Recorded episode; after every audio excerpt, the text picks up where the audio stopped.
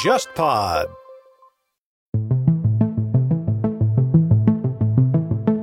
日本国会它分参众两院，参议院呢是不能解散的，众议院呢总理大臣是可以解散的，但是他名义上呢还是天皇宣布的。总理因为是那个行政上的那个最高嘛，他决定解散之后，他会走个形式，跟天皇报告一下，给个诏书，对吧？说那个根据什么日本国宪法解散国会，这个呢是给到总理大臣的一个权利。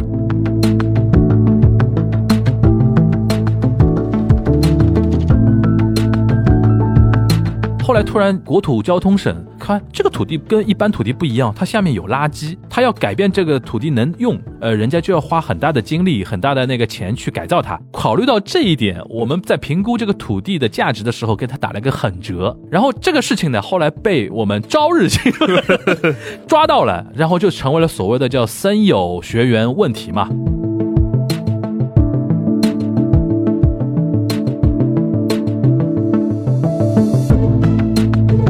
日本，因为它是代议制嘛，对选民来说，他更多时候是在选自己所在地的议员，不是在进进行一个普选式的一个因投为票。它不是总统选法，所以说，对很多基层的一些投票来说，很多选民会觉得，哎，虽然我不喜欢安倍，我也不喜欢自民党，哎，但我们这个候选人不错。这时候会有一种很矛盾的那种心理。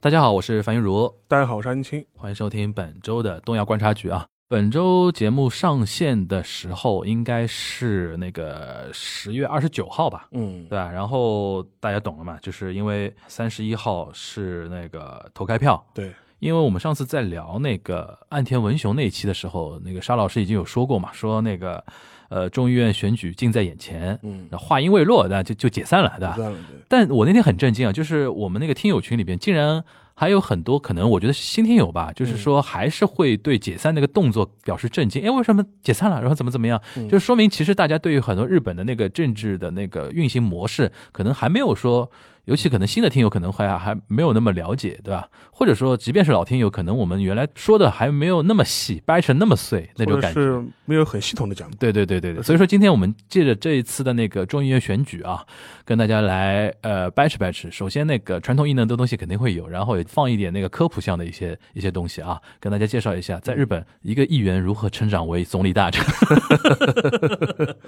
这样，那个沙老师，要不先介绍一下这次的那个选举选举的一个情况吧？因为这次它大概是史上大概选战最短的一次选举了吧？是不是最短不知道，但肯定很短，肯定是相对来说比较短嗯。但这个短呢，说是说短也不短了，因为实际上对这个十月初的解散，实际上都是有预期的嘛，因为早就开始做准备了，大家都做准备了。实际上面。呃从那个整个选战的话，如果你要讲之前的酝酿的话，其实从九月份开始就一直在酝酿，嗯因为自从就说是菅义伟宣布他不会再竞选下一任的自民党总裁，这就意味着就是说是整个一个选举的选战就已经基本上定调了嘛。嗯因为这肯定是新任的一个自民党总裁带领自民党去参加那个国会的选举，嗯，而且众议院的任期本来就摆本来就在那到个了。日本众议院任期是就是理论上是四年了，但实际上面是很少是能地做方，满很少有做到四四年的。做满的。而且这一次的话，应该是战后唯一一届就是是做满四年的超期国会。而且还超的，嗯超就超了那么一点点，嗯就是说是，呃，实际上面在此之前的，就是日本的那个政坛上面，就是基本上是没有一届国会不是提前解散的。对，呃，大家其实要理解这一点，就是国会解散、众议院解散这件事情，其实对日本政坛来说是一个非常正常的一种嗯政治上的操作。这里边呢就是我本专业的东西啊，是跟大家说一下，这日本国会，我们平时比较简单的讲法，国会它分参众两院，参议院呢是不能解散的，就是任期是六年嘛，每对三年改选一半嘛。呃半众议院呢，它给予那个总理大臣的权权权权利，利就是说总理大臣是可以解散的。对但是他名义上呢还是天皇宣布的对，就是总理因为是那个原呃等于是行政上的那个最高嘛，他决定解散之后，他会走个形式，对跟天皇报告一下。对，我解天散皇了。给个诏书，对吧？对说那个根据什么日本国宪法解散国会，对这个呢是给到那个总理大臣的一个权利，对因为他是呃国会内阁制嘛，对就是他对于国会的一个牵制，就是说我是可以解散国会重新选举，作为一个牵制上的一个一个设计，而且实际上面就是说总理的解散权是总理最大的权柄，对基本上可以这么说，对对对就基本上这么上方宝剑，而而且实际上面就是说，因为总理有这么一个解散权，所以说导致了在之前的政坛上面，就是执政党的总理会选择，一般来说会选择一个利于自己的时间去解散，嗯，就所以说他就会会出现大量的就是提前解散的这种情况。对因为比如说他觉得，哎，这个时间解散其实对我的选举更有利。我可能这段时间民调比较高，嗯对吧或者说这段时间那个发生一个什么紧急事件，然后民气比较聚集的时或候，者是我知道之后有个人要报，我赶对我赶紧对先对解对散。对对对对就对，所以说，这个等于是赋予了总理的权利，所以说对也因为这么一个制度设计，就导致了一般来说，执政党总理都会选择挑一个他认为对自己有利的时候，当然也有翻车的时候了。有的时候，比如说四年任期，比对如说刚做了一半都不到，对就宣布解散，对对吧，呃就是完全看那个当时的首相，就总理大臣对于当时政局的一个判断了。对，当然很多时候也会出现判断错误，对啊对，判断错误。然后还有一个就是那个后花园着火，对经常日日语里面会有一个说没有一个大意啊，对所谓一个大意，就是你这次解散解散的莫名其妙，啊对对吧？然后大家会高举一个旗子，就是现在的那个首相瞎搞，对吧？然后我们会呃去弄他，但是对往往是这里面就是一个宫廷政治的一个事情了，对吧？这里边有一个点，就是邵老师可以给我们介绍一下，因为我记得上次你你提到一嘴啊，就是说安倍晋三从现在来看的话，是一个非常懂得看 timing 的一个一个首首相，对几次解散的 timing 都非常好，对吧？就是他第二次执政之后的嗯，呃三四次从一三年开始嘛，呃三到五次选举吧，就基本上从众议院到参议院，基本上选的都不错，嗯而且他解散的时机都非常好，嗯而且基本上都能够再挑一个比较恰当的时机去打垮，就是说挑战的这种在野党的势力。嗯其，实最典型的一次就之前那个小池百合子那一次，嗯小池百合子当时因为她当东京都知事嘛，结果在东京都都议会选举中大胜。都民 first 党到的，东面 first 党大获全胜，嗯然后自民党大败。当时的小池又希望能跟当时的在野的民主党的势力能够进行一个沟合，嗯然后然后能挑战国政选举。所以当时在此之前一度就说是嗯气势非常强，自自民党风雨飘摇，这对一吧段风雨飘摇嗯。但是呢，就是安倍挑了一个非常合适的时间点，然后又又分化了小池跟民主党的势力。对，结果这次选举选举的结果就导致了民主党分裂，就自民党没怎么输，对然后最大的在野党民主党分崩裂离析，分崩离析的。嗯，才然会后才会有现在的立宪民主党出来，对吧，因为当时整个一个状态就是说是对自民党来说，就是说属于一个呃高歌猛进的这种状态，嗯所以当时离三分之二的绝对多数就差一点点，三分之二的概念是在于它可以有修宪了宪了，他可以修宪了，就当时就差差一点点。嗯而且事后你复盘之前的几次选举，呃，整个这个 timing 挑的都非常好嗯，都总归总归是挑在在野党要么是内部矛盾最分裂的时候，嗯要么是措手不及的时候。嗯所以说像像像小池那次，就是等于是自民呃在野势力还没有完成整合，嗯就，撕内部还在分赃了，还没撕清楚了，对，然后他突然宣布他等于我解散是了偷袭一把，偷袭一把。偷袭一把，对，所以说这个时间点就是非常重要嘛。所以说，呃，像之前回顾菅义伟政权的失败之一嘛，就很多人就会说他当时错过了好几次解散议会的时机。嗯，他其实应该一接手马上就对，在自己人气最高。高的时因候，为本来他他去年刚刚接任的时候，名气有过一段时间，民意支持度是超过百分之七十的嘛。那那个因为日本。媒体经常炒一个概念嘛，就是举年号的那个对大叔，对肯定能当首相。令和大叔，对，当时那个因为平城举那个就是昭和换平城的时候，举新年号平城的那个时候是小渊惠三嘛，对对吧？当时他是那个官官方长官，对，然后他后来当了日本首相，所以说一直有这个说法，说举新年号的那个人是能够当首相的。对所以说当时那个菅义伟在宣布令和的时候，人家就说后面肯定是他嘛。对然后真的让他当上了之后，那一段时间大家对他的讨论度还很正面嘛，对中文互联网都讨论的嘛。对对，农民的儿对吧子，农民的儿子，对吧？我是日本农民的儿子，对吧我深刻的爱的这个祖国和人 民。就当时他没选择解散议会，对其实现在来看的话，我们复盘来看的话，是一个昏招了。因为对吧当时实际上自民党内很多人就提出来说，呃，应该在十一月的时候解散议会，嗯而且甚至有这个类似想法的人有谁呢？就包括河野太郎，嗯河野太郎当时在十月份的时候，在我记得他是在 Twitter 还是是在 Facebook 上做直播的时候，就被人问到这个事情，嗯他意思说，哦，如果我是总理的话，我就会在十一月份就是解散提前选举。对对对，包括那个安倍也也发表过类似的看法，他嗯意思说啊，如果是我的话，我可能会在年底或者年初的时候，就是说就我们上海人叫豁领子换。领子。嗯结果后来就菅义伟就没有接这个领子。呃嗯，然后，而且事事后你看看的话，他在不断的错过时机。你觉得是为什么呢？嗯，他现在来，我们现在来揣摩一下他，我觉得可能是不是他，他因为有一些天字第一号改革想当时想的比较好，嗯，比如说像那个资费改革，对像说这个东西落实之后，是不是我的人名气就更高。然后在这种时间点，如果再带领自民党选赢之后，可能他可以摆脱安倍的阴影。他有没有这种小小九九？也有这种可能，因为如果比如说举例子，如果他在去年年底的时候就是说提前那个解散，嗯，然后那个时候很有可能会被认为你是靠着安倍的余威，对对然后是才选赢了这个比赛，就呃选不是比赛了，选选了这场那个选战选战。嗯所以说，即便选赢了选战，功劳某种程度上来说也会被记到安倍头上去，对不会记到我头上去。对他会觉得这个不行，因为最好是我能做出一点政绩出来了，嗯然后能够区别于安倍，对。然后这样的话能立于树于我的威信嘛。其实这个我觉得可能性不低的，因为从事后来看，你看后面他宣布不选那个对总他跟安裁倍之后他，跟安倍的关他系没站安安倍倍的那个高市早苗呀对，他对站那个河野太郎嘛，对对吧？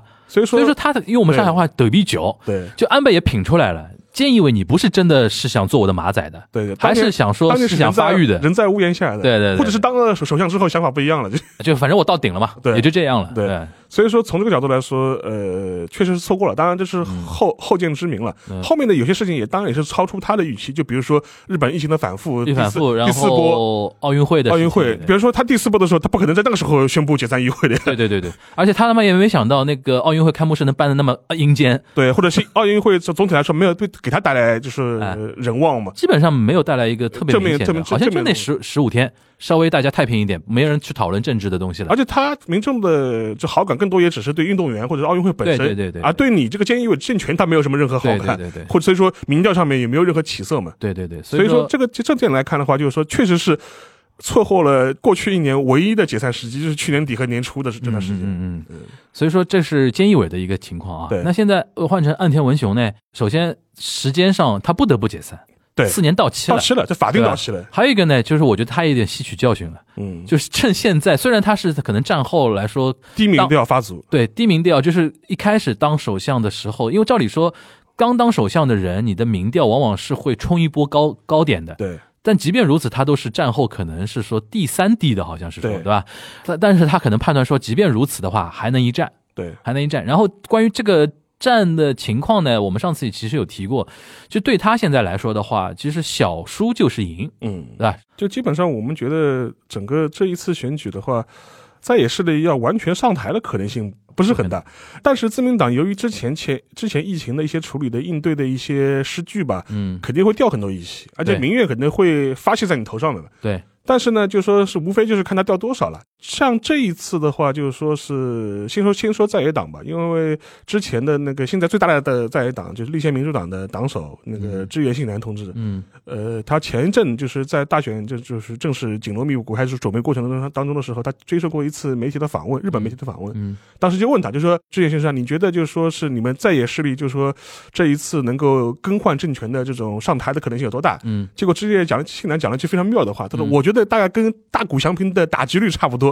啊，哈哈 哎，这个梗蛮妙的，就是大谷翔平，我们都知道嘛，现在是在日本最火热的一嗯个棒球运动员嗯，或然后他现在是在美国打职业棒球，他现在还是二刀流吗？对啊，还是老道理。在美国还在是二二道流哦流，，所以说他今年的话，在美国的话是大放异彩，就是嗯他一方面呃，大概是全垒打数大概是呃排进了前三，大概嗯将近五十五十发吧，嗯四十六发，然后同时的话，他又作为投手的成绩又非常好，所以说嗯是成为全美最红的运动员，嗯没有任何质疑的。那他打率是多少呢？现在呃，他的打击率大概是两成六，啊，就四分之一，两成六的概念是什么呢？就是说是他是有百分之二十六的呃打击成功率，就是投手投四个球打出一个安打，打出一个安打，那很高了。对他这种对他这种二刀流的哦对来他说，这种重炮嗯型选手来说，这个二成六是过得去的。对，因为他一旦打到的话，对啊很有可能就是是安打，就是甚至本垒本垒打就是本垒打嘛嗯，所以说这个说法就是就很很妙嘛，就是你从比例上来看，大概我有四分之一的可能性能够嗯，夺取政权。对对，但对话言下之意是说，他说只要逮到这个机会的话，我们就一定能够打出 home run 就。嗯所以说他这个发言也非常妙，就嗯，而且还给人感觉很很生动。岸田被人诟病的一点就是聊半天不知道在说在说什么，对对因为枝野新男这种人他是律师出身嘛。对对人权律人师，权律师人权律师出身，常年选战，然后经常是那个，因为日本选战，大家不知道有没有去日本旅游过的人，嗯可能会有这个机会碰到过，对，就在车站前车站前拿一个啤酒箱的那个箱子，然后站站上去，对然后后面两两面旗子，对然后印的是自己那个加油的那个动作，海报对吧？海报，然后名字对吧？写在那个，然后你就拿着一个麦克风就开始讲了。对然后日本人呢，也不理他， 真的在走来走去。因为一般来讲的话，除非你是政治明星，对，或者说是一个已经在内阁的那个明星的那个大臣，臣或者说对首相对来的话，会有那些拥趸会来听来听的。对基本上尤其像早晨啊，或者因为他们会选择早晨通勤的时候上，下班的时因候为车车站人最多的时候就那个时候嘛。对对上下班的时候他们去演讲的话，大家日没本人嗯没空，日日本人整体上是对政治很冷感的。。对。然后再加上你在这种时候没人理你，在但走他来走们的去，他们的目的嘛，也是更多混个脸熟，对，但是知道在我这个名字，但是那种地方呢，特别锻炼一个人的口条，对对对，因为他们真的是可以二十分钟、三十分钟不停的讲，不打嗝了的，哎，就是在那边讲了个三十分钟的话对。所以说呢，就是志野新男，而且志野新男经验很丰富啊。对，就基层上来还做过三幺幺的时候，他是那个官方长官内嘛阁官方长官方官啊长，官嘛，当时有梗的嘛，对就是说不睡觉，互联网上就说那个 Adano Nero，哦就是很多那种网民他都心疼志野新男嘛，说你快去睡觉什么什么，因为当时那个首相不太给力嘛，那个兼职人嘛，大家可能都忘了这个人了。兼职人被后来是被爆出来是说，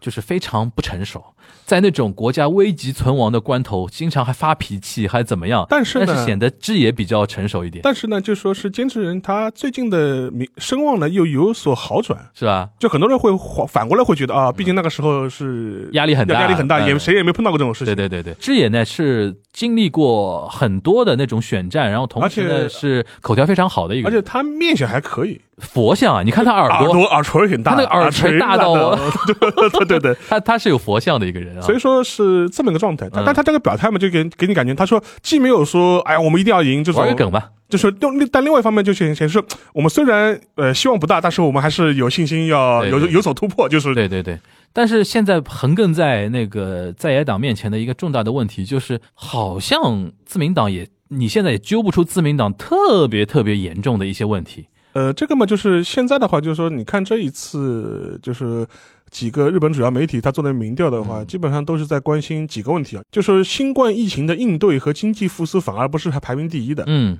就是选民最关心的问题是森友问题。森友问题其实就是直指安倍晋三的问题。对，对啊，这个森友学园呢，就是原来他是应该在大阪那边吧，拿了一片那个国有的土地。土地，对，土地，然后本来是要造什么幼儿园啊，什么小学啊，其实是森友加计学院两个学校的问题。两个学校的问题，对，先说森友啊，森友就是他拿了一个国有国有国有土地，然后呢，这个老板呢，就是背后的理事长就是那个一对夫妇嘛，对，这对夫妇就是非常大板，就是那种商人的那种嘴脸，对吧？对？对然后呢，他们特别怎么会应用一些日本国内的一些怎么说官场的潜规则吧？首先呢，他走右翼路线，对，然后那个幼儿园的那个，因为他原来别别地方已经有幼儿园了，对他要扩建嘛，对吧？然后造新的幼儿园，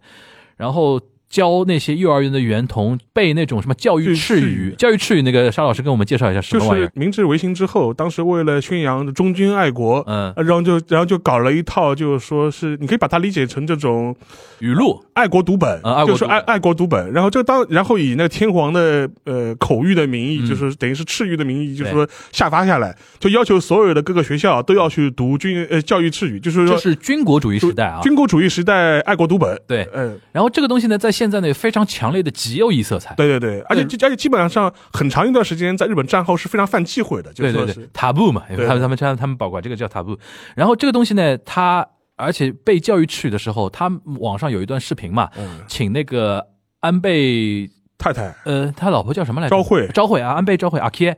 去现场去听，听，然后我们昭惠夫人听完之后呢，泪流满面，感动地流擦拭眼泪，对说我回去一定会跟安倍对就是说这个事情对跟我的的。我我们我们森友学员那么呃努力的在培养日本的下一代，然后怎么怎么，然后呢，那个老老板呢就把这个视频呢就是拍下来，拍拍下来，然后放在自己的 homepage 上面，然后呢还给那个安倍昭惠一个名誉理事长的明历史身上份，身份对。然后呢，他用这个这一套东西呢，去套国有资源。怎么叫套国有资源？他在申请国有土地的时候呢，如果是凭一般的土地，你要把它拿下来，这块土地，比如说卖十亿日元对的话，后来突然突然那个国土交通省对，大家看，哎，这个土地跟一般土地不一样，它下面有垃圾，对他处理垃圾，他要处理垃圾的，他要改变这个土地能用。之前那个呃森友学员，呃人家就要花很大的精力、很大的那个钱去改造它。对那个国土交通省的官员说，考虑到这一点，我们在评估这个土地的价值的时候，给他打了一个狠折，折扣是很折的，打到骨折了已就经是两两三折，就是对两三折，打到骨折了已经是，对然后转让给他了。对然后这个事情呢，后来被我们朝日新闻朝日新闻 good job，对然后抓到了，然后公布了，然后就成为了所谓的叫森友学员问题嘛。然后这个事情呢，一开始那个发酵的时候呢，国会质询的时候，我们安倍阿倍江在说的时候，因为这个事情直指安倍昭惠嘛，对安倍昭惠，就是因为人家把这个事情的整个逻辑都盘清楚，因为这这两年那个朝日新闻压力很大的，对因为吉右一经常攻击他，那个哎呀哎呀，你们朝日新闻可以关掉啦，经常对吧拖我们阿贝江的后腿啊什么什么的，所以说他们找资料的时候非常严谨，对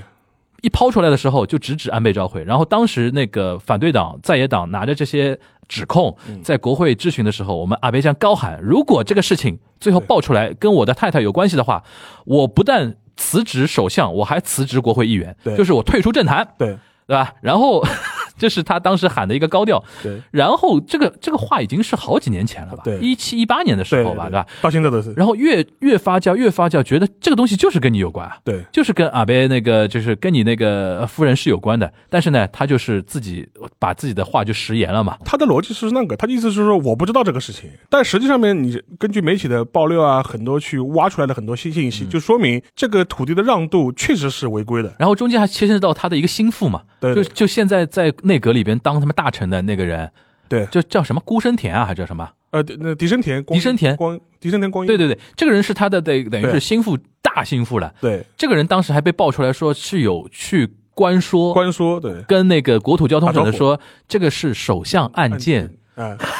因为因为这个事情就是就安倍的说法是我不知道这个事情，然后他意思就是说是虽然这个土地让渡事后确实是违法的，对嗯而且森友的这这对这对夫妻老板已经被判刑了，他们是坏人啊、他们是被判判判实刑了对。我不知道这个事情，我也没有受益过相关的对官僚做这个事情他，反正切割的很干净不。是这些官僚自己寸度我。对我们，我们这个话题实际上上对次有有提到过，他们自以为是在篡看夺对吧他们篡自以夺为是在讨我欢心的。其实或者我都不知道啊其实我都不知道这个事情他。们马屁拍在空气里， 对，那而种且这感事情其实当然也牵扯到那个，嗯就那个麻麻生嘛，因为嗯财务省也牵也牵到也牵涉到里面，因因为也为牵涉到国家土地的资源的一个评估的问评题。估的问题，所以当时也发生过，就是说是财务省的官员自杀，对，因为这个事情自杀，等于一个对对对中层官僚就就是是为在了。大阪财务局对对的那对，个为这个事情就自杀了。嗯而且去年底今年初的时候，就是这位自杀官僚的夫人，就是把他日记给公开了，公开了，就讲了很多这种里面乱七八糟的事情。对就换换句话说，森友这个事情等于是一直没有了结，哪怕是安倍现在辞职，呃，就是他首相下台了，嗯，这个事情其实没有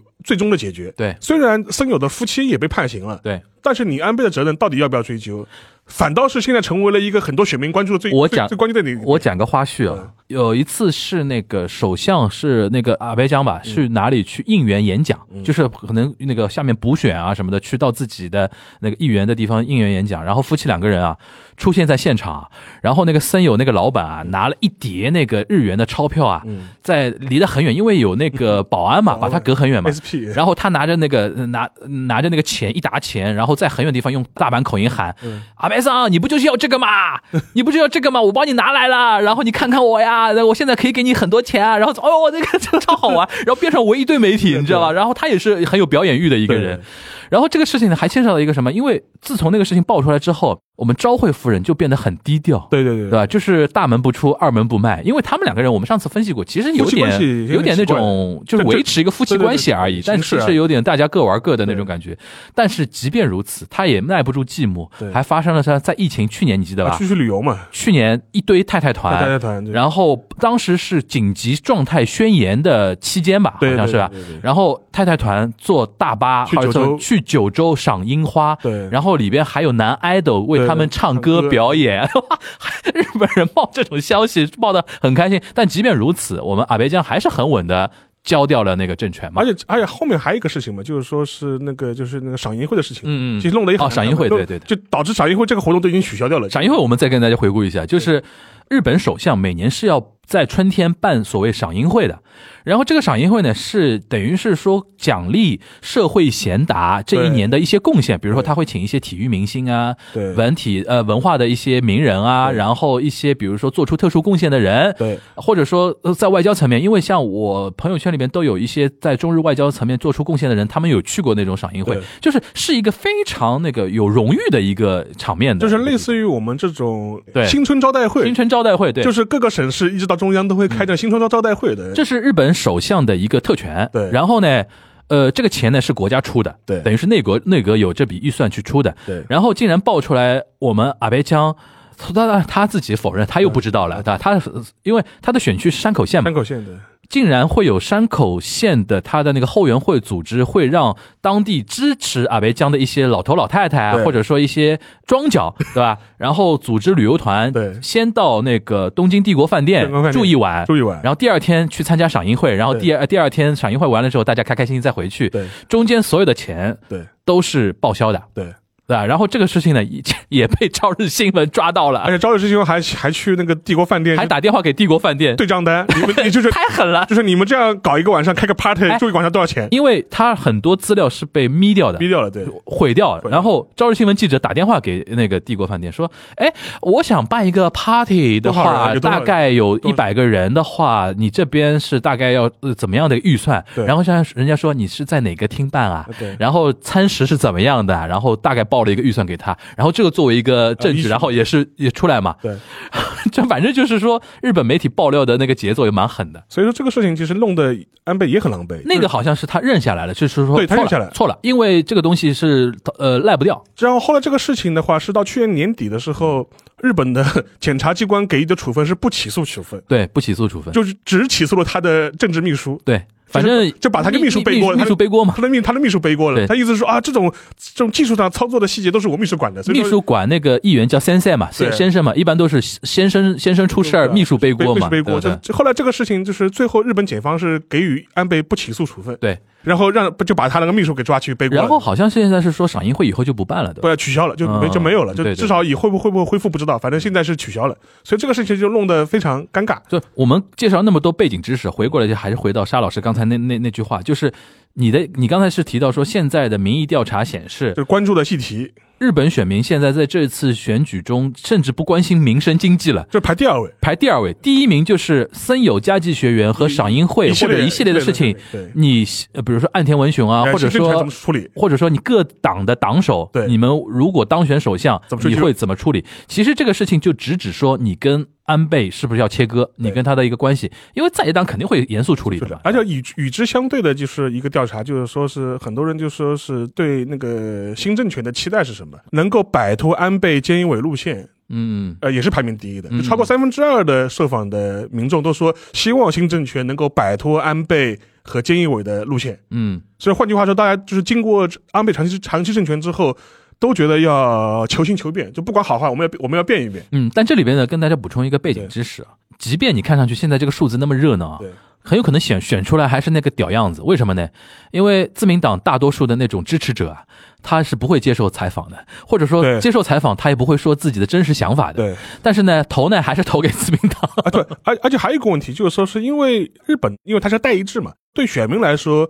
他更多时候是在选自己所在地的议员，不是在进进行一个普选式的一个因投为票。他不是总统选法，所以说，对很多基层的一些投票来说，很多选民会觉得，哎，虽然我不喜欢安倍，我也不喜欢自民党，哎，但我们这个候选人不错。这时候会有一种很矛盾的这种心理。对当然了，就是说是在日本的这种政治制度里面也，也分两票，嗯一票是投给地方的选选举票，还有一个是投给一个全国政党票。对，这里边呢要跟大家普科普一个知识了，就是我们刚才提到参众两院，参议院是不改选的，对，就选选完的。然后呢，但是呢，一般来说的话，日本政治这理论上来讲啊，国会参众两院权力都是平等的。对但是呢，一般我们理解的话，众议院议员可能会更像一个实权派的一些人，因为参议院更像那种社会贤达，然后有一些那个怎么说呢，有一些名誉的人，对然后招到我的党的麾下，然后提升我党的一些格调。面孔、颜格值，调嗯对吧？或者怎么样格调啊，或者说一些逼格啊，或者怎么样。因为他们不能解散，然后选完一直这样一直选一直选，然后呢，众议员呢是要讲选战的，对，因为经常是要这样选上去的。然后选的时候分两两票，刚才刚才邵老师提到的，一票就是小选举区一票制，就是投你所在选举区的一个候议选人员候选人。对，这是一票还有一个呢，就是一个叫政党票，呃政党票，比例代表政政党票对，这是投政党的。对这个呢，其实这个制度的设计呢，是为了平衡刚才那个说，你对不要只投所在地区的候选人，你要选择党，这个党的面孔考也很重要或者。这个党的意识形态你同意吧对？意识形态，你同意吧？这个是体现在比例里边的。对但是呢，这个比例呢，的确它的那个数量不是很多，对，主流还是在投那个小选举区那对那里的。呃，你像那个山本太郎太郎，他当时就是为了拱自己的那个呃几个候选人嘛，能够进参议院，因为像山本太郎他那么小的那个党啊，他令和新选组他他现在还叫令和新选组嘛对，哎，令和新选组你不可能在小选举区赢的，对你只在全国范围，你可能是拼那个比例比例比例代代表比例代表，所以说他当时最狠的一点就是我山本太郎是最有名吧，对我然后我推的几个人没有名气吧，对但是呢，他我最赞狠的同一点就是他每个政党在选举之前先要推一个名簿，对这个名簿呢是按排名来的，是就的比如说呃，比如说我令和呃令和新选组，对我推一个名簿就是十个候选人，对然后排名第一是谁谁谁，排名第二谁谁谁，排名第三谁谁谁，按照我令和新选组的那个得票比比例，例然后从你的排名来依次往下顺。比对如说这次最后比例出来，你令和新选组能获选三个人，对那就是第一名、第第二二名、第三名第三名对。然后当时山本太郎最狠的就是说，我把自己排在很后面。对他如果排在第一名的话，他他现在还是国会议员。他其实山本太郎现在不是国会议员啊，对对对但是就因为他这么干，他把自己排在第三还是第四？对因为他判断就是说，这后面几个人就是这些社会贤达，如果不排在前面的话，可能选不上去，选不上去。我把自己排在第四，我压正嘛，我压对正压阵。第二个，我可以跟我的选民呼吁，对大家一定一定要要投你可以小选举区不投我，但是政党票一定要投我，这样我我大家让我上本太郎也能上，对。能上，这样我可以母鸡带小鸡，前对三名都可以上。他所以他后来那一次的，就是那个就上一轮的一八年那个那个参议院的时候，嗯当时他通过这个战术的话，但是把三个人就是拱进了那个参议院嘛，那嗯他自己没有经营那个参议参议院，而且他他他的候选人都很极端的，都是那种什么身体不健全啊，呃，就是什么他有两个非常创纪录的人，是嗯两个是那个残障重度残障重度人残障，人士进进国会都要别人帮忙的那种。他重他重度到什么程度？他等于是脖子以下去瘫痪的。对对对就，脖子以下瘫痪，就跟那个霍金一样的，这这嗯就这这种状这种状态，嗯，所以说这也是创了当时那个国会的就是先例嘛，以前嗯没有从来没有过这样的候选人开。会的时候要有保安把人抬啊抬进去去的的那对种感觉。所以说这这是一个非常有意思的一个特点了。在这一次选举当中呢，等于是可以简单说一下这次选举的一个现在情况啊，就是说是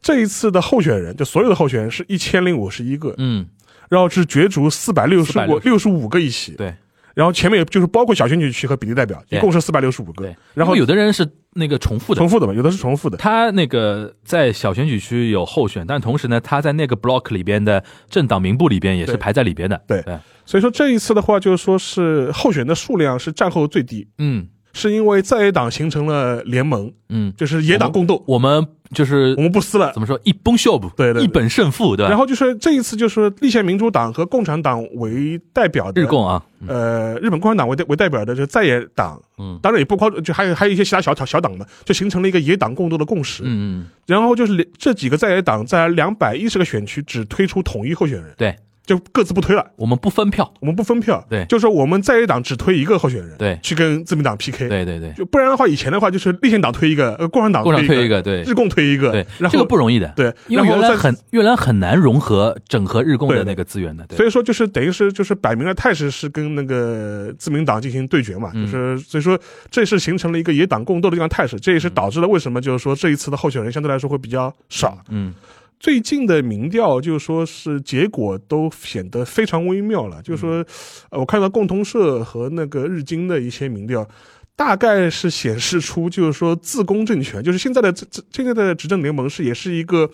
联合执政，是自民党和公民党的联合政权。然后这一次的显示民调显示，大概是自贡执政联盟是将将过半，对，就这是次显示勉强出过半，就这是次呃出口民调，啊，不是出口民调，那事个前民调，就是刚刚解散的时候做的民调，说这次的选举的一个焦灼点就是自民党加公民党能不能过半？能不能联合过半。啊，对其实这个要求很低了，因为这一次的话，呃，就是安田文雄他喊的口号也非常低，定的目标非常低只，要过半。他的胜负线的目标嗯是两百三十三席，自民党加国民党，就跟国民党这样只要简单过半，只要简 单过，只要简单过半，太没出息了吧他？就觉得我就赢了，这个选举我就赢，哇，他把自己就是这个大佬都啃啊了，就是格调放的非常低 嗯嗯了，嗯就档位非常低了。因为嗯上一轮的话，等于是自民党的议席是两百八十多票嘛，对啊，加上国民党也都要三分之二了嗯三分快三分之二了。啊，就这一次的话，等于是他已经做好了要掉五六十席的准备嗯。嗯嗯嗯，就是说，我的目标是超过二百三十三席，只要超过二百三十三席，我就认为是过半了，呃，就赢了。对所以说，那对于在野党来说，他们的目标就是说，不管怎么样，只要自公加起来不过不过半半，他们就取得全面胜利了。对，对啊所以说这一次的民调呢，显示出来就是将将过半。哇，岸田太惨了，对因为因为他们这个那个民调一直是流动在做的嘛，所以现在应该还是在这个区间嘛。对，所以说这也能看出这一次整个一个大的一个趋势嘛。但还有一个问题，还是刚才说的那个，嗯，就自民党的传统支持者啊，民调的一开始的民调不出来不出来，对，所以说到时候大家一翻牌，大家也不要抬眼落睛，就觉得对对说啊对看不懂，但很有可能没很有可能的很很多次都是这样的。相对来说，这一次就是无党派的候选人可能会较原几次多，嗯所以说这次就变成了就朝野两两党如何争夺无党派人士支持。嗯我指的无党派人士是指那个选民群体，嗯，就是因为这一次的话，就是说相对来说，呃，很多人他既不喜欢自民党，也不喜欢就是说是在野党。在野党，他觉得在野党你也你也不成事，当年我们选过一次民主党，把我们坑坑惨了，对对对所以说这种心理还是在的。对，所以说就导致个结果，就是说是我最近看还看了个新闻，就非常好玩，就是立宪民主党这次在很多选区在做个呃选民教育，嗯，什么选民教育呢？这就要证明。立宪民主党跟原来的民主党是两回事情，就是大大大家写写选票的时候，千万不要写民主党，要写立宪民主党对、对对，因为那个哎，有一个叫国民新党嘛国，民新党，对吧？对他们好像是说简简说都是变成民主党了嘛，对对吧？其实他们两个属于同源嘛，同源对就原来那个民主党分裂出来对的嘛。对对，所以说这一次的话，就是说基本上是就看就是当中的这批中间选民，庞大的中间选民群体嗯，会怎么倒了。那我们来看一下那个可能出现的几种剧本吧。嗯就三十一号一翻牌啊，嗯首先第一种就是自民党大获全胜对，就是说没有想象中输的那么惨啊，或者怎么样啊。嗯但是，但但但我觉得啊，他所谓的大获全胜，也是我之前说的所谓的小输。对，就就是他肯定比两百八十几席肯定会少少一点，肯定会不少一然点你这个岸田文雄这个民民调也在做假的了，对不对，对吧？肯定会少一点。但是呢，他如果单独过半，就是不加国民党党，他也超超过过二百230三十几，甚至说他能只掉一二十席的话就，是我我选出了一个两百七，就是对于一个岸田来讲已经很满意，很可以接受，完全可以接对受。吧？而且你是甚至是一个强势的首相了，对证明是说你接住这个盘了。对因为这一年以来，其实自民党的那个声望掉的挺厉害的嘛，对对吧？如果是这样的话嗯，我们来看看那个日本政局，就是呃首先岸田就是稳了，但岸田有可能就会彻底能够摆脱安倍的阴影。彻底摆脱吗？呃，就是如果他这次选一定程度上会一摆定一脱，定摆程度摆脱，因为他当时当选总裁的时候，我们当时也说了很卑微很了，卑微的，很卑是很卑微的，就是呃这么自己他妈周边全是塞了安倍的人，就对对对岸田派都不能塞人，然后塞了很多细田派啊，对然后麻生派的人，然后我们阿倍江还说，嗯，我我相是当不满意，对， 所以说如果这一次选举结结果来说是比较好，嗯，呃，岸田说不定更有底气去跟包括麻生、包括安倍这批党内大佬就是叫板了，就是至少平等了。就是平等了。对啊你们不要在后面就是垂帘听政了，就是就。对，那在野党呢？在野党就是反正也没差，在野党也可以说我们没有输呀，就是我们甚至我们一起比上次多了呀。毕竟是你少了一二十席嘛。对，是你少了一二十席啊，对对对我们多了一二十席啊。对对对就就是说这个结果是属于，呃，双方都可以接受，都可以接受我就说指的双方是岸田对政权和在野党都可以接受。岸田绝对接受，然后对在野党稍有小失望，但说明说明大家没有就是说就没有剑斗啊，什么对天斗对对萨利纳卡达那对种感觉，但但也不是不行，就是说哦也不是不行，也不是不行，就是至少比上次好吧，就是说，所以说我觉得是这么个结果但是这种可能性相当低，啊，对，我个人觉得相相当低低。对，那第二种呃 scenario 就是。自公联合过半是过半的，等于是说要少了三四十席，甚至更多了，这种更多了。对吧？就是就是，比如说拿了一个什么两百四啊、两百五啊，就基本上这对对对对这种戏。那这样的话，会有种可能性，就是岸田的政权很难长久了。因为事实证明你还是要靠大佬了。对，然后就是第一然后方面，你这个人的魅力值是不行，带不动。你没有党内资本去跟党内大佬们叫板了。嗯将来的话，就是还是要看党内大佬的颜色嗯，脸脸色了，这是一方面。另一方面的话，在野党势力也大涨的，大涨大涨。他说，哎，那我可以在国会里更要跟你搞了，就是。而且共斗的体系更顽固了。对所以就说是他们现在其实在尝试嘛，对这次共斗其实算整合的最彻底的。这是的意思了。如果这次取得大胜的话，下次肯定再会还还会再共斗。所以说，就是会出现一个结果，就是说是岸田政权会陷入一个内外交困的这样一种状态提，前跛脚了吧，有点。就是很难形成一个长期政权了。做什么都不有，党内被骂就是党外被骂的，党外那被骂。你觉得像河野太郎这种人，如果是那个局面的话，河野太郎可以讲一个小的八卦吧，嗯就是河野就是在总裁选完之后，大概十月中旬吧，嗯他去了一次关西，给就给他自己的亲近的议员等于是站台，因为这个议员啊当年在总裁选举过程中是为他鞍前马后出力很多的，啊啊啊就嗯等于是为我的兄弟站台，啊对吧？啊等于是站台。啊结果在大阪的时候跟选民做演讲的时候，嗯他说站台啊，这个请嗯支持谁谁谁谁的时候，不说万人空巷吧，也是千人空巷，呃，挺火热的。挺火热的。啊，而且还还有很多就是市民就公开喊，我想起来对了，对，我我想起来了，还有那种中学就生，就在喊，因为中学生是上 YouTube 的，对上对 Twitter 对对的，对他们虽然手里没有票，对但是他们很是气氛组。对，可以帮你造势，对对对就，甚至有人在现场喊，他说：“对下一任总理就应 该是你。名气可用啊名气可用名名气气可用，可用名名气气可可用。用如果是这种状态，就是说自民党说的比较多的话”，对，那我觉得河野太郎他会觉得很有信心了。而且这就回到我前面上次聊到那个总裁选举了嘛，嗯就说你们自己那个是得意忘形啊，觉得换甘田也能够去选举，对啊看果然这这这翻车了吧？对对对还是要我河野出来对为自民党就说注入新鲜的这种血液。嗯，然后像什么小泉那个近次郎也很开心。因为当时小泉跟那个河野就形成同盟之后对，他们还组织了一个团体， 嗯，名字叫什么“党风一心会搞搞搞得像像想搞新派法一 样的”，是吧。党嗯风一心会，嗯就是说，然后呃哎但有个问题，我突然想到了，支持他们的很多是青青壮年议青员，青壮年很有可能掉的五六十席就掉他们身上，是啊是啊是啊，对吧？是啊因为老兵是不会输的，对啊，就有因为有有有组织系统支支持，对啊。而且你像这次不是那天。安倍很骚的，发了个 Twitter 说，时隔十十七年重新回到自己山口县的那个选举区进行一个出发仪支持式嘛，对，因为他们会回到自己的选对对对对区对进行那个精神喊话，对对哎哎哦那种的那种壮感行觉。壮行，他说，时隔十七年再次回到那个地方，就是不忘初心，你可以想，那个地方怎么可能选不上安倍啊？对对，他他躺着都能选，谈讨上去的，对吧？但是像那个支持河野的那些青壮年，因为他们当时为什么支持河野，就觉得岸田当总裁的话带不动我们，带不动我们，我们可能会下次会落选。对但现在有个问题，就比如说，如果真的是落选那么多人的话，对很有可能就这批人就没有资格了，对对吧？所以说河野也很也很纠结，对对吧？他自己的支持的力量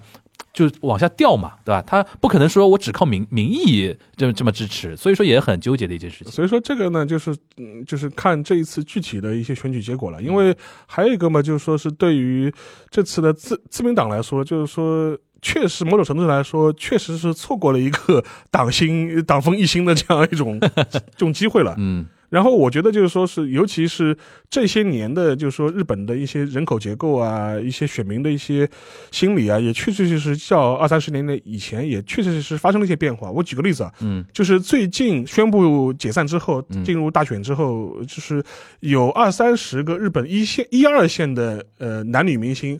拍了一个公益广告，就是号召年轻人要出大来家去投票嘛，又去投票，嗯而且这个投票里就是有谁有那个小栗旬，然后什么那个桥本环奈，嗯对，什么，就是一看就针对年轻人，然后是一堆就说是最当红的，非要常是 fresh 嗯的，非常 fresh 的人，而且当时他们还公开的简直是做了一个声明，意思就是说。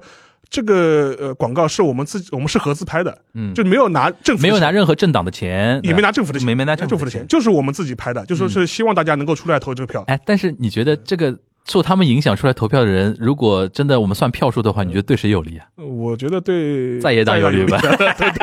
对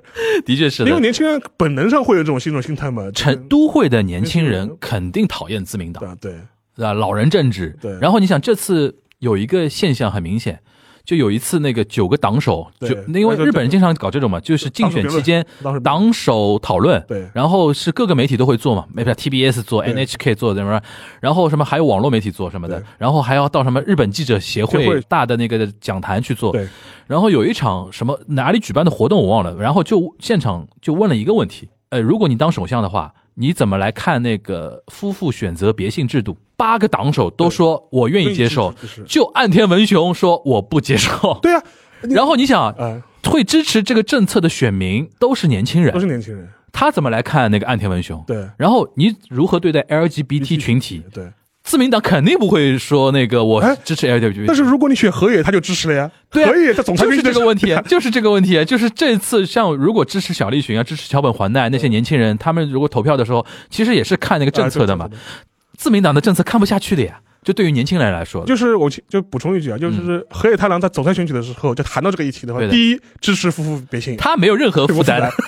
第一支持父母节，第二支持就是同性婚姻，对 LGBT 群 LGBT 体允许，我要支持。对所以当时这个事情还引发了很多欧美媒体的关注嘛，对对觉得对哎呀，那个老气沉沉的自民党里面居然有这么一个候选人啊对对，会什么所以当时我记得哭江贵文就说一句话嘛，对他说如果河野上台当总裁的话，在在野党就要被消灭因了为。在呢因，为你们所有的政策主张，我都河野接受都吃得下去我的，都吃这样吃。所以说自民党也错过了一个一个时间窗口吧，我觉 所得以。说，我觉得这个呢，就是就很难说了。嗯当然，这在这一次选举可能只是一个开头，或者刚刚有所显现。嗯那后面后面再选的话，可能就是整个一个世代的想法又完全嗯，不一样嘛对对对，嗯另外还有一个指标，大家也可以做个参考，就是这一次就众议员的候选人当里嗯面，当然我们前面讲到一千零几个，就一百一千零五十六个这个候选人里候选人里面，女性候选人大家可以猜猜有多少？应该很少吧，啊，对啊，你猜嘛，三百多吧，差不多，你猜，哎你按比例猜，我们按比例猜，呃七三开，差不多吧，再猜，二八开啊，再猜，一九开吗？女性候选人只有百分之十七点七。哦，那就还不到二八开，还不到28开嗯然后我们再看一看，就是说几个主要政党里面的嗯女性候选人的比嗯例啊，嗯，大家可以猜一猜哪一个政党的女性候选人比例最高？日本共产党没错，对吧？百分之三十五点四。哎，日共日共这两年那个女左得性很女女性票很很多的，就说是那个日共的候选人里面是百分之三十五点四。差不多能到四六开了。四六开是对女是是女性候选对人，然后是就第二高的是那个国民民主党，国民民主党，国民民主党百分之二十九点六，对就百三七开，对然后再往后面是那个立宪民主党嘛，立宪民主党，对百分之十八点三，就这个这个就是光谱就在左18边，自民党是多少？自民党我估计到十五顶多了百分百分之五，百分之九 点八，九点百分之十不到，十都不到，一九开都不到，一九开都不到，哎呀，所以说你就看出来这个老昭和老 男人这，个底色了。 因为我觉得这个还是能够很明显很明显反很反明显映出这很个明显党的意识形态。所以说，你像那个桥本环奈他们这些演艺明星出来，他们能那喊出来的那些票，催出来那些票，绝大多数是会灌到在野党里面去的。是的，所以说对啊从这点角度来说的话，当然这次选举就跟还是重复一下，就是说，你想啊，一方面是桥，我插一句啊嗯，一面是桥本环奈催出来的票嗯，一面是百田尚树催出来的票，对对，呃 就是就是面目可憎。嗯，所以说我觉得未必在这一次选举中就能够被彻底的反映出来，嗯，但是的话，说不定会开个头，对，我觉得日本也差不多到了一个世代交替的一个嗯社会交替的时对候。所以说，我觉得这一次选举的话，大家可以看看了。当然，我们前面两预测两种嘛，一种是就是岸田稳住阵脚的，嗯，就是还有一个第三个 scenario 来了，，就自贡不过就关，是自贡不过版。对，哎呦，这精彩了就！乱了，就这精彩了！对那你想共斗的党能不能想形成九十年代那种八党同盟？我觉得很难吧，很。难很难很难。他们能共斗选选，但是组成联合政权太难了吧？我我觉得啊，就说是虽然现在就说是立宪民主党跟嗯共产党日共了，啊就形成了一个。呃，共共斗斗的这样一种结构，嗯但是他们没有做好执政执政准备，嗯，那就有意思了。嗯，因为日本必须是要形成过半才能组阁嘛对啊，如果自民党加公民党都不过半，对，那谁加进去的问题？对要形成像德国一样的，就对是对对红绿灯那种那种，就是现在德三国色三现在色德国还盘，现在德国在那盘嘛，对三色怎么盘嘛？对对，就是如果这样的话，哎呦，日本好像还没出现过这种情况。 就是因为因为因为原来自民党不过独半，大是因为有小泽一郎这样的人把八个党整合起来了。对对对，我们还能组成一个就是过半的一个政治联合体吧。对然后去阻隔。这次如果真的出现这种局面的话，你觉得像日共和立宪民主党从现在来看的话，因为现在没有这个选项摆在对面前嘛，你觉得可能容得起来吧？像九十年代初那种。我就用不起来，容不起来，那怎么办呢？那是是那就是从在一些小党派里边要再抓几个，对对对到那个自公联自合公联合体吧。这里边最有可能的应该是维新吧，维新对，维新是最有可能加到因这为里比较边，右嘛，相对来说比较保守嘛，那就是自共维，对，对吧？如果自共维再不过嘛， 那就是乱了，日本日本就乱了，因为这样的话就说是就是虽然现在嗯野党共斗了，嗯，但是我就跟前面讲，他们没有做好执政准备，对，他而且们他内心内心都没想过这内个事心都儿，没想过这个事情，因为小泽小泽一郎当时是有这个野心的，对。对吧？现所在以，他所以们我觉得所以我觉得这一线同志也没想过，就真的要执政这个问题。他如果真的像他说的那个什么那个大谷翔平百分之二十五让他撞到了，对他都没想过那个那个板子，我估 计对，所以说我觉得从这个角度来说的话，是一个非常混乱的状态，好玩呀，是非常慌乱。 那很好玩。但这个呢，就是这种可能性也是存在的。可是因为如果是现在按照如果说自贡加起来过半不过半是一个舆论的一个那个民意调查的一个焦点的话，万一就是理论上是可能这这种可对啊能性的是，啊，是啊，那因为那因就那为就日本好玩了。因为安田文雄给自己画的及格线就是二百三十三起嘛，对，而且而哪且他应该马上就下台了吧？对啊，是啊，马上就下台了。他如果自贡再不过半，呃，肯肯定下台，肯定下台了这第一点啊，自公政权如果不过半，嗯安田肯定下台，肯定下台百分之百下台。对，而且也成为史上最任期短命的吧，最短命战后哦最之短一吧，之一之嗯，之之一一。第二点的话，就是阻隔很麻烦，自民党那个就是开始要要盘了，就几个党拉哪个过来？拉哪个过来盘了。应该是维新。对如果这样的话，肯定是维新。但是维新一旦进来的话，维新那帮人也不是好伺候对的。对对对，也是桥本对彻对这种人，路子很野的对吧？路子很野的，然后肯定到时候叫来，就是哎我要什么位置，我要什么位置。而且还有一个情况，就他是变说关键少数了嘛，还有一个情况就是会导致这个政权非常不稳定，肯定不稳定，非常不稳定。就一有风吹草动，政局就要乱一乱。谁敢接手啊？对，且不说就是几个党派之间，执政执政联盟内部就是发生了一些嗯嗯分裂啊，或利益的纷争啊。如果你的那个过半数的议席正好是压在二百三十三、二百四、二百四这样的位置的话，就比如说，万一关键少有数关万键一有个议员什么出个什么事了，对对对那你的你的优势可能就没有了。对对对，哇，这个这个就太那个吓人了，这个东西 对的，所以说我觉得这个这这个，当然从我们看戏的角度来说，也肯定是这样最热闹。 做人最热我闹可以做一年的节 目。然后你想，如果这样的话，没人敢接手这个烫手山芋。当然是你说是我们你说河野谁敢啊我们我们河野出来力挽狂澜，有道 理，马上解散。马上解散。对对，如果我是河野的话，这这这这种情况你们都不敢来对吧？我来对，然后重新，因为他他只要到时候三党联合政权，他把自己盘成首相的话对，他就能解散了。对一旦解散以后，我再选重新解散，然后我的政策全面把你们那个在野党这个给吃掉，对力挽狂澜，这个可以的力，挽狂澜，这个可以 的。然后日本自民党那些大佬退出退出历史舞台。从此进入历史山洞，对对。对吧，一扫而光嘛。对对，扫进了扫进历史的垃圾堆，扫进历史的这是最极端的一这是最个这是最最极端的一个 scenario 最了。值得。 但这个最好看，对对，但最好看。但是我觉得很我们现在判断下来，冷大静会判断，第二种第二种第二种是最有可能的，就是自攻加起来勉强过半。简勉强过半，对简单过半，对然后就岸田文雄这一年会做的非常难受，然后岸田政权就是短短命化，短命肯定会是会有短命的。对然后他做什么，他其实什么都不能做了。对，什么都不能做了，这一年什么都不能做，对他稍微比如说上往左偏一点点呢，然后被党内一帮人啊就骂被，党那帮人骂，然后稍微往右偏一点点呢，在野党骂他，来代表他了。 对啊，是的，然后他就非常难了，这个是事情的，，哎，好吧，我们那个安田文雄，我们帮他命已经算好了，对对，那就基本上就就是按照就是基本上就按照这个 A 路 B 子。 C 是三种可能性，A 对 B C 第二种可能性是最高的第，二种可能性最第二种可能性大家可以稍微期待一下啊。好，那个我们今天那个这一期时间没有非常长啊，那个跟大家稍微盘了一下现在那个，因为这期有个好处。大家听到这边的话，你稍稍微再等个两天，结果就出来了，结果就出来结果了就，出来了。然后就要看我们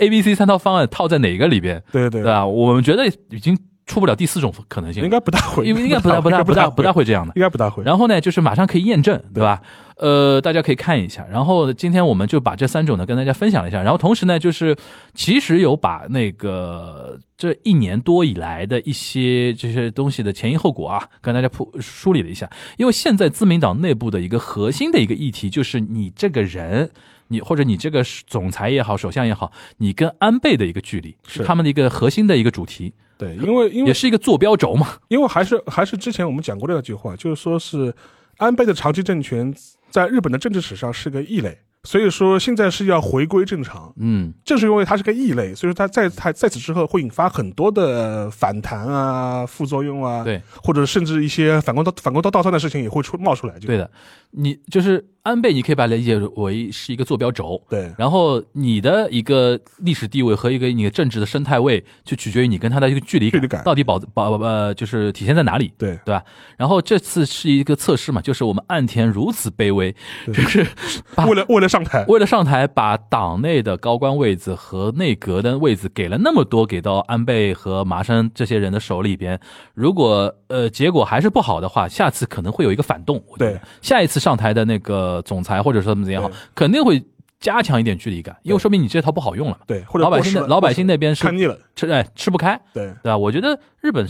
solo solo 已经到了这种感觉了，对对对大对大约已经听到脚步声了，是的，是的，对吧？这次是一个非常好的一个测试的一个环节，是吧？然后再加上这次我现在我看日本现在前两天我看一个数据，好像每天确诊人数是三百多嘛，这就莫名其妙的就躺赢了。对啊，就是呃，因为可能我估计疫苗的那个人数也越打越多啊，然后怎么怎么样啊，现在只要疫情一旦趋于平稳，嗯，老百姓就就敢出来投票了。 是对吧？然后这次再加上那么多明星，我不知道明星催票到底有没有呢？我这也是一个观察的一个点啊。所以说这次我们三十呃二十九号上线之后，大家听完之后，三十一号可以有很多角度去观察这次日本的一个大选，是，非常有意思啊。然后我们希望说，呃，下一次如果可以跟大家再复盘一下，对吧？看一下这个呃这个结果到底会不会往哪里衍生？我们从内心上来讲，做媒体人的内心上来讲，越来越希望越来越方案 C 能够出现。对对对，越来越好。就是方 IC 出现之后，你想聊日本政坛那些自媒体，就是饭都掐不过来了，都要对对这对料太多了，这个东西对吧？好，下期待下次下次能跟大家做一期那个复盘的一个节目，好吧？那我们这一期的一个东亚观察局就到这边，大家拜拜。拜。